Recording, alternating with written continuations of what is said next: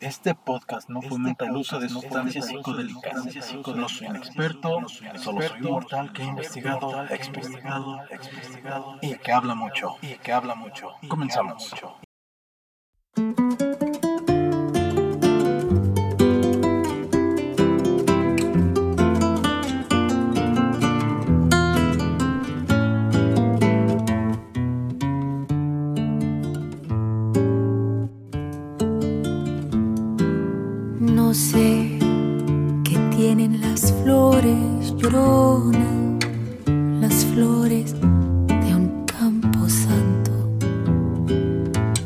Sé qué tienen las flores lloronas, las flores de un campo santo. Que cuando las mueve el viento llorona, parece que están llorando.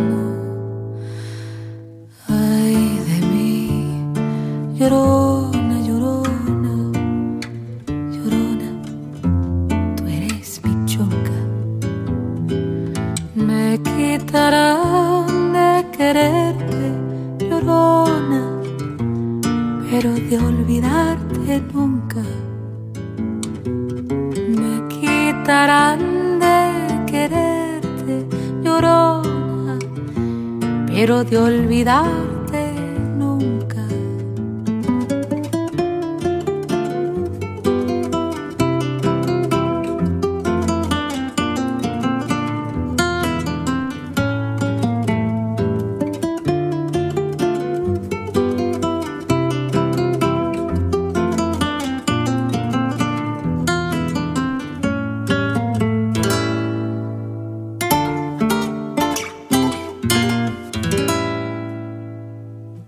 Ay de mí, llorona, llorona, llorona, llévame al río, tápame con tu rebozo, llorona, porque me muero de frío. Tápame con tu rebozo, llorona, porque me muero de frío.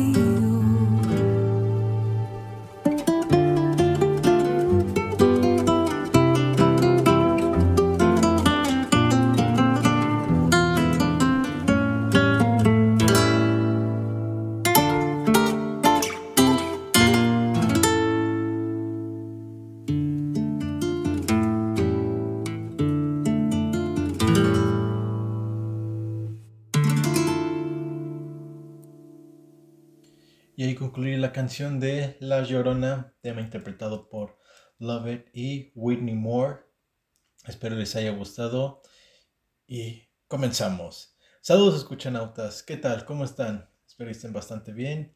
Yo soy Rul y sean bienvenidos a Palbajón, podcast que a todo el mundo le importa un carajo en el que hablamos sobre temas pachecos y psicodélicos que pueden interesar a más de uno si se queda hasta el final. ¿Qué tal? Muy buenas. ¿Cómo están todos? Escuchanautas allá afuera. ¿Cómo están jugando su juego de la vida? ¿Qué tal les está yendo? Espero les esté yendo bastante bien. Ya estamos en octubre, mes del terror, mes de la oscuridad, mes del misterio y de todo lo macabroso que hay.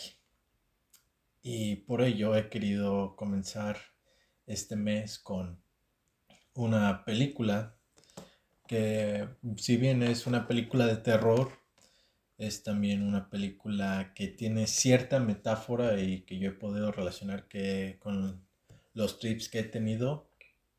Y es más que nada este, la película que eh, tiene como soundtrack esta canción que escuchamos de La Llorona. Y hace relativamente poco salió en este año. Bueno, ya lleva meses.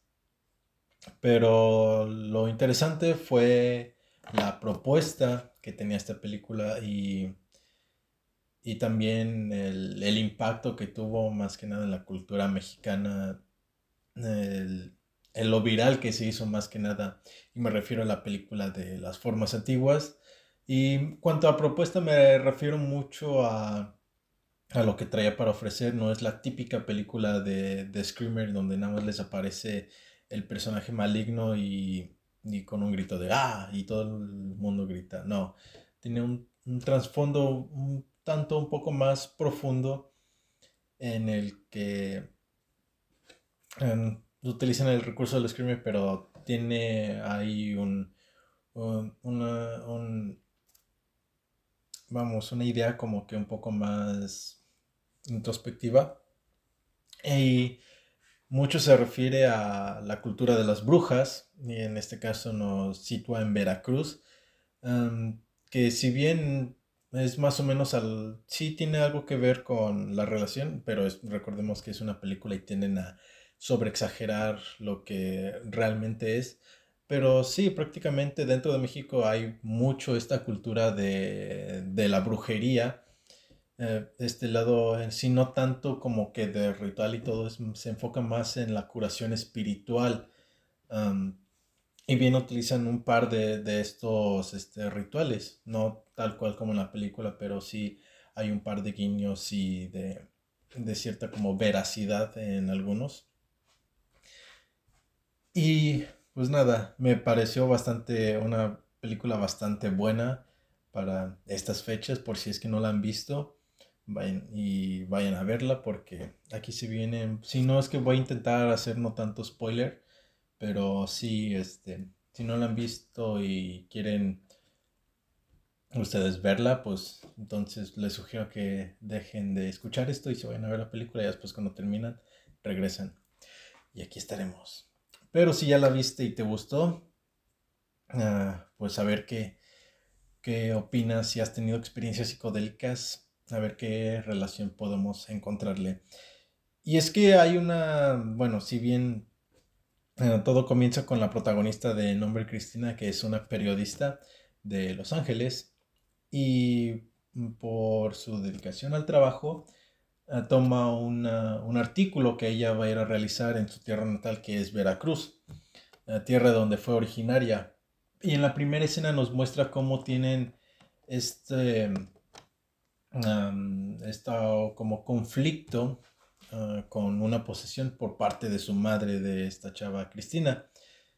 Y ella se queda mucho con la idea de que no fue un, una posesión como tal, que realmente su mamá tenía una enfermedad y que si la gente no fuese tan ignorante con estos temas de demonios y así, hubiesen tenido las medicinas para llevarla al doctor para que ella, para que ella estuviera bien. Y se queda con toda esta idea. Entonces ya tiempo después regresa, tiene este como llamado, por así decirlo, al lugar y a la tierra en donde ella creció, en donde ella eh, empezó su primer sus primeras experiencias y así. Y va a este lugar, a una cueva llamado La Boca, que la cual es advertida por su prima, que no debe de ir ahí por... Eh, es un lugar muy malo, donde tiene... donde es supuestamente la casa de demonios y cosas así. Y luego de esto ya la atrapan porque la encontraron desmayada afuera de la cueva y es aquí donde comienza, porque al principio cuando la estaba viendo nos vendían como que la esta, la, esta bruja y su ayudante eran como que las personas, eran como que los personajes malos de, de la película. Pero sin embargo, conforme va transcurriendo, este, vemos que, que es al revés, que realmente sí están para ayudarles y que tienen esta convicción tan fuerte de, estas ideas de este mundo espiritual y así, que realmente es verdad y quieren de verdad ayudar a esta, a esta mujer que ya después nos relata que sí tiene un par de, de problemitas y que en ese momento se le manifiestan como demonios, como que los demonios tienen esta, se adhieren a esta parte negativa de que tiene la, la chava Cristina y es que también solemos tener como este tipo de, viajes introspectivos en donde notamos las cosas negativas de, nuestro, de nuestra persona. Y ciertamente esas ideas, esos problemas, ese, esos malos hábitos, sea lo que sea lo que te, te disguste, suelen ser a veces muy, muy fuertes y tendemos a a etiquetarlos como ciertos demonios, como la oscuridad dentro de uno mismo, como los demonios que uno tiene que enfrentar. Y esta película creo que es una buena película porque puede mostrar o proyectar cómo es esa pelea interna, por así decirlo, que hay veces que no podemos lidiarlo con nosotros mismos y a veces tenemos que recurrir a ayuda cuando ni siquiera estamos, cuando realmente sentimos que no necesitamos ayuda de nadie. Y es ahí cuando vienen estas personas y aunque tú no quieras, hay veces que es necesario dejar, dejar que te ayuden. No está de más que te rindas y pidas un poco de ayuda. Y es mucho esta ah, coincidencia de cómo te van poniendo la historia, de cómo esta chica que, tiene, que vemos que tiene una cierta como adicción, recurre a la tierra de donde fue originaria su, su madre, como que necesita de, esta guía, de esta figura que, que, la madre representa lo que es de este, protección y consuelo, aparte de amor y etcétera. Y entonces regresa y tiene este encuentro con, con los demonios y después de esto viene esta bruja a curarla, a decirle, yo sé qué es lo que tienes, tienes un mal que está dentro yo voy a ayudar a, curártelo. Y cuando ella está rotundamente eh, 100% ah, creíble de que no, no tiene nada malo, ella está segura de que no, no tiene ningún mal dentro. Pero vemos que es todo lo contrario. Y también otra parte es que cuando tenemos estos ciertos, estos viajes introspectivos y llegamos a estas partes oscuras de, nosotros, realmente hay veces en que esto puede ser muy, muy fuerte que uno no, puede, no está listo para experimentarlo en ese momento y, es aquí cuando sucede lo del mal viaje. Y, y sí, es ah, hay una escena en donde ella está totalmente drogada y está como que esta parte, está ella totalmente eh, paralizada. Y viene un demonio a atacarla y ella está paralizada corporalmente y nada más puede estar viendo. Y prácticamente así se siente un mal viaje el, no el no poder aceptar qué es lo que está pasando qué es lo que estás viendo eh, te hace que entres a este estado de, de, ansiedad de desesperación de angustia y se ve reflejado eh, con las demás personas con las que estás y pues es, pues nada, en este caso, como lo he mencionado anteriormente, ah, yo les recomiendo que vayan a lugares o que estén con personas que realmente les puedan brindar esta sensación de seguridad y de confort para que ustedes estén a gusto y que si llegan a, a tener estos ataques de, de, ansiedad o así, estas personas pueden ayudarles a que estén tranquilas y a que estén estables. Y este es otro punto que me pareció bastante interesante. Otra de las cosas que noté es que prácticamente al igual que en este juego tenemos un destino ya escrito, nuestra alma ya sabe cuál es el, eh, el punto al que tiene que llegar en esta existencia y solamente nosotros estamos interactuando y tomando distintos caminos, distintos, sí, distintos caminos alternos al que ya estamos como que ciertamente uh, y dirigiéndonos. Pero por más caminos alternativos que tomemos, siempre vamos a llegar al mismo punto. Entonces es esto, porque al final de la película te hacen ver que ella, la que era la chica desamparada, la que necesitaba ayuda, ahora es ella la que va a ayudar ella estaba destinada a convertirse en la siguiente heredera de la brujería, por así decirlo. No es que no encuentro las palabras de cómo expresarlo. Y ella se convierte en la siguiente bruja y ella es la que ahora se va a enfrentar a los demonios. Tras la muerte de, de la anterior bruja que la salvó, ahora ella tiene que tomar ese rol.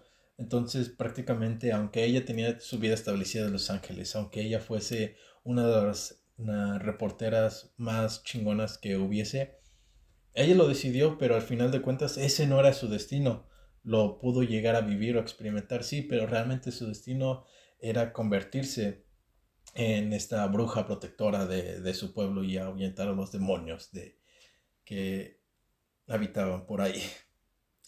Y pues nada, ya para finalizar es aceptar este destino, por más que, porque creo que también parte de lo que ella le angustiaba es que ella no aceptaba el lugar en el que ella vivía, porque ese lugar le traía malos recuerdos y malos pensamientos por el suceso que tuvo con su madre. Pero ya una vez aceptando el lugar en el que estás, lo que te ha tocado, realmente vemos cómo es de que ya se va enclareciendo las cosas y ya es aquí cuando logran a ella limpiarla de, de esta entidad que está presente. Y ya después de esto toma ya el papel de bruja y ahora ella es la que está decidida y ahora ella tiene el don de poder ver cuando una persona tiene un demonio dentro y está uno de sus jefes presentes y la va a buscar al mismo lugar y ahora este cuate se contagia de un demonio, ahora ella es la que ve los demonios en los ojos de las personas y cuando las ve se dedica a limpiar. Y pues ya, eso fueron, eso fueron la, el capítulo del día de hoy. realmente me gustó mucho esta película. si bien no es una gran película de terror, pero sí es una película este, muy introspectiva que tiene por ahí ciertas metáforas que al menos yo ah, logré conectar con las experiencias que he tenido. Y pues nada, es una película recomendable para estas fechas de Halloween por si alguien se quiere echar una maratón de películas de terror. Tengan este presente. Eh, las formas antiguas está en Netflix y acaba de salir relativamente hace muy poco, hace un par de meses. Ah, fue un boom viral, así que nada, espero les guste. Y también el día de ayer me pude echar una, una película que tenía muchísimas ganas, bueno, más bien eh, quería ver las películas de un director en especial, que no había tenido chance de ver sus películas. Y ayer por fin pude ver la primera película que dirigió Rob Zombie, que fue La Casa de los Mil Cadáveres. Y wow, esta película sí ah, se nota que tiene muchas referencias de terror de, de las películas de, de, otros tiempos. Y es, es una gran película de, de, miedo. Tiene buenos efectos que a mí la verdad me, me gustaron mucho, otros que no tantos, pero se los dejo como recomendación. Eso es todo por el capítulo de hoy. Espero les haya gustado. Nos vemos en la próxima. Chao.